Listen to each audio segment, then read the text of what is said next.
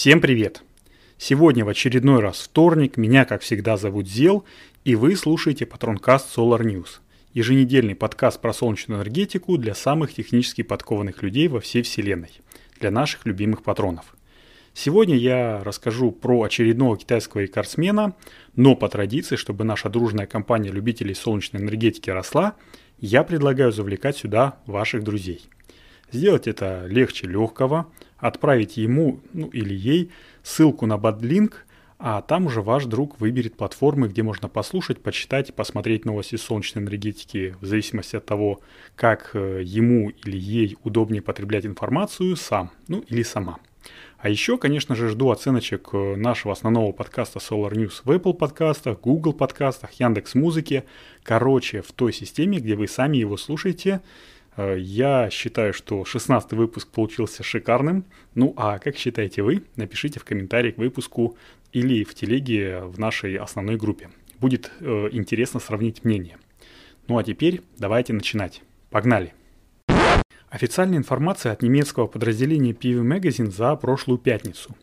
Компания Trina Solar, ну вы знаете, что это гигантский производитель солнечных модулей, а, так вот, э, Trina Solar приступила к выпуску новой солнечной батареи серии Vertex мощностью 670 Вт. Новый продукт с эффективностью 21,6% предназначен для проектов крупных солнечных электростанций и является самой мощной солнечной батареей, которую китайская компания выпускает на сегодняшний день. Ну, тут гадалки не ходи, что это, конечно же, самая мощная, самая новая, самая передовая солнечная батарея. Кто же в здравом уме будет выпускать сегодня модели новые без приставки «самая»? Ну а почему же эта модель лучше других? Что в ней нового?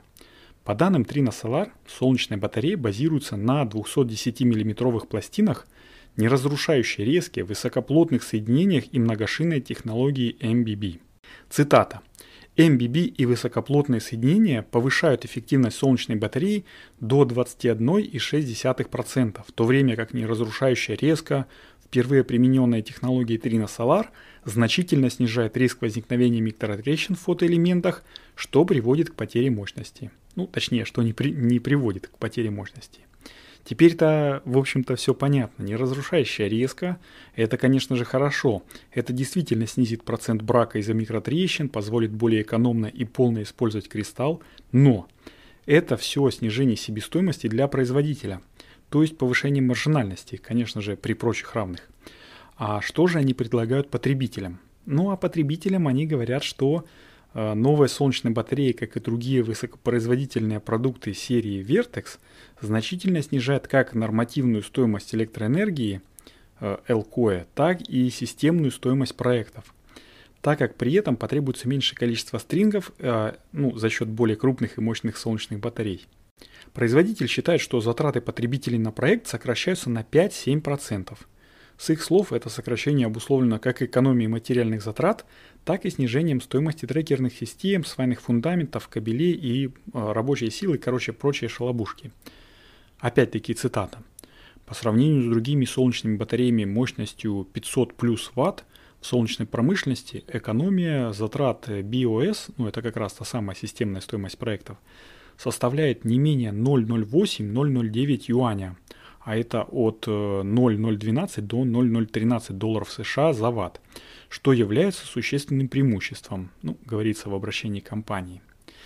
Также сказано, что такие солнечные батареи оптимально используют контейнерное пространство при транспортировке. Ну, тут ха-ха три раза, чуть-чуть попозже скажу.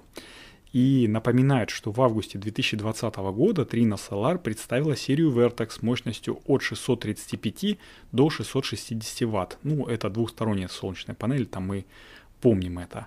А еще месяцем ранее, то есть в июле 2020 года, была представлена первая версия вот этой вот серии Vertex солнечная батарея мощностью 600 Вт.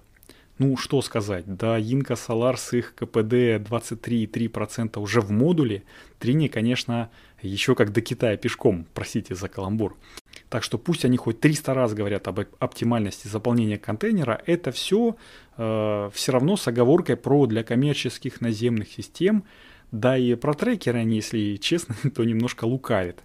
Ведь чем больше солнечная панель, а напомню, что габариты этого гиганта должны быть примерно равны 2,8 квадратных метра, тем более крепкий должен быть фундамент, более сильный трекер, большее количество электроэнергии тратится на его обслуживание. Ну, короче, если уж мериться выходной мощностью не с квадратного метра, а с одного модуля, то тут, вероятно, нужно бы вспомнить Jumbo Blue. Я рассказывал об этих ребятах э, в основном подкасте Solar News. Э, я думаю, что вы все помните, но если интересно, ссылочку приложу к описанию. Вот такой коротенький получился сегодня выпуск, а мне, в общем-то, пора закругляться, напомнить вам рассказать о проекте Solar News своим друзьям с помощью ссылки, которую я традиционно прикладываю к описанию патронкаста, и поставить звездочки, сердечки подкасту Solar News в той системе подкастинга, в которой вы его слушаете. Кстати, если кто слушает через Яндекс Музыку, то там подписаться и выразить свое мнение можно с помощью сердечка. Нажимайте на него и автоматически подписывайтесь на подкаст. Ну, теперь же точно все. С вами был Зил, и это был 25-й выпуск Патронкаста. Вы чувствуете потенциал уже практически четверть сотни. Ну, ладно, услышимся на следующей неделе. Всем пока! thank you